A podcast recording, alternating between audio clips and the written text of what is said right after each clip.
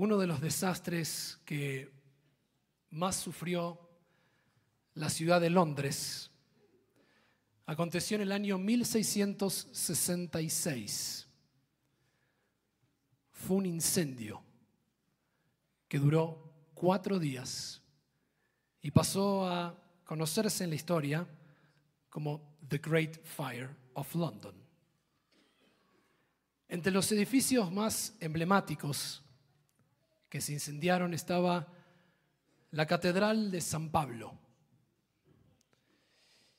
Y años más tarde, durante la reconstrucción de la catedral, el arquitecto cuenta que iba caminando y ve a tres personas que están trabajando en la misma zona, sin embargo tienen tres actitudes diferentes.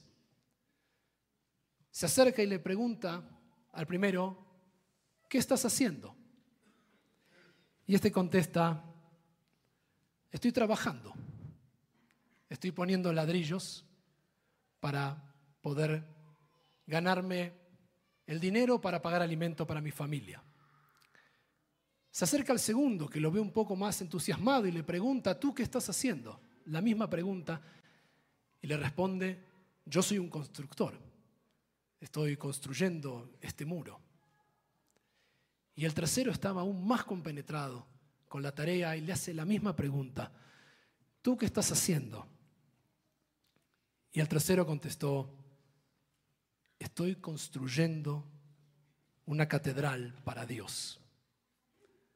La misma pregunta, tres respuestas muy diferentes, tres propósitos distintos.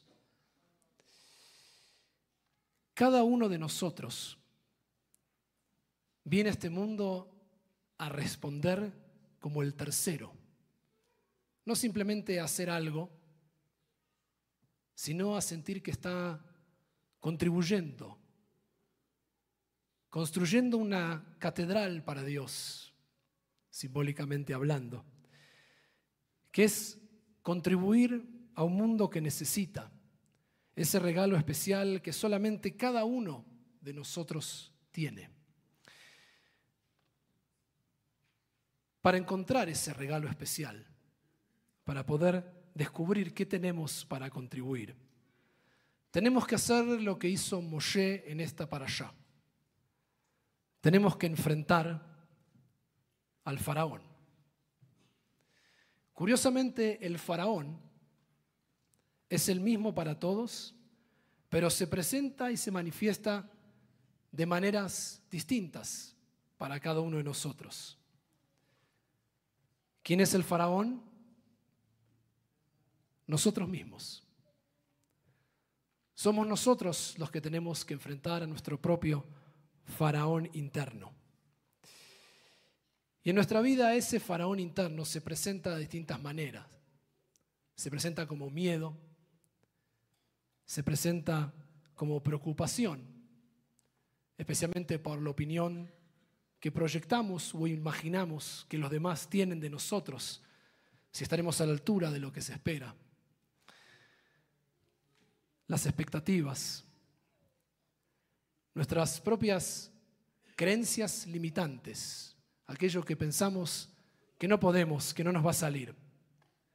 Ese es el faraón que todos tenemos, pero que se manifiesta de formas distintas.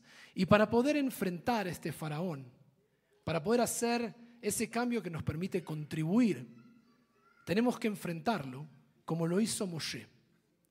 Cuando el faraón le preguntó, ¿quién se va? Moshe le respondió, nos vamos todos, los jóvenes, los ancianos, los niños, todo el pueblo. Y de esa misma manera, para poder descubrir cómo contribuir y cómo construir, tenemos que encontrar la totalidad, sacar ese todo de nosotros, como si fuéramos un pueblo con múltiples capas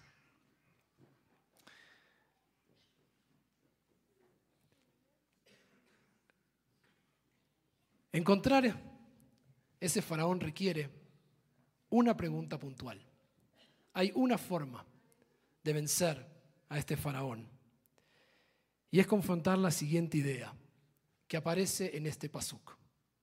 La Torah dice, no tuvieran tiempo para hacer provisiones para el viaje. Este es el faraón principal.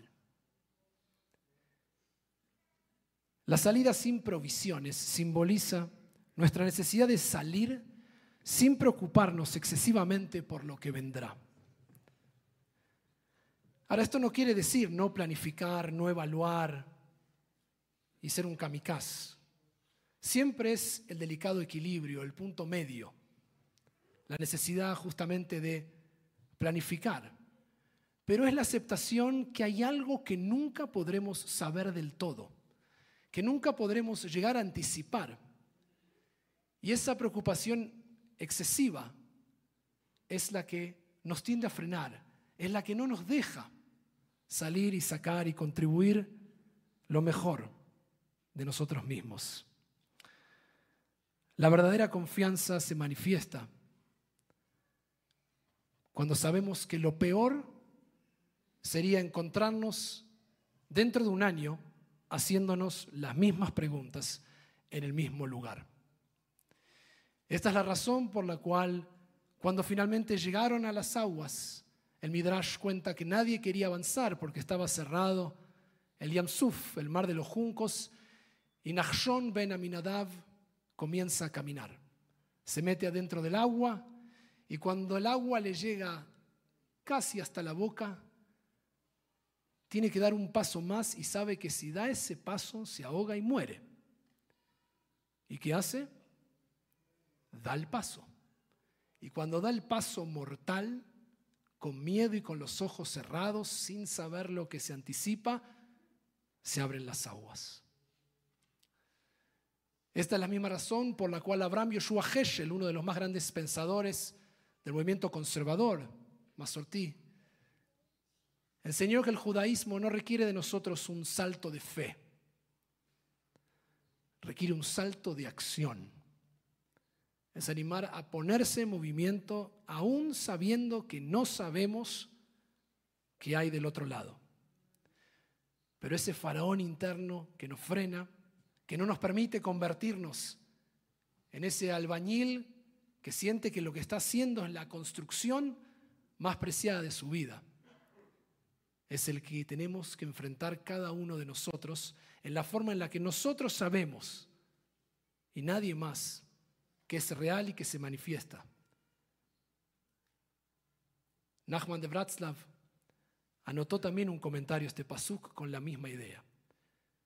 Decía simplemente que si te preocupas cómo vas a vivir allí, qué vas a hacer cuando llegues, nunca saldrás de Egipto. Cada uno de nosotros está llamado a construir esta obra para Dios.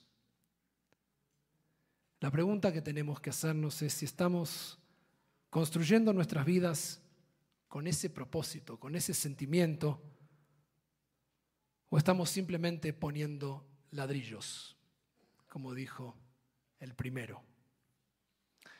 ¿Estamos alimentando nuestra fortaleza, nuestro espíritu o nuestras debilidades? La víctima del ego. ¿Estamos siendo protagonistas o víctimas? Es el faraón el que nos hace ese juego. Y es el faraón que con toda la energía como hizo Moshe, hay que enfrentar. Y hay que confiar y hay que creer.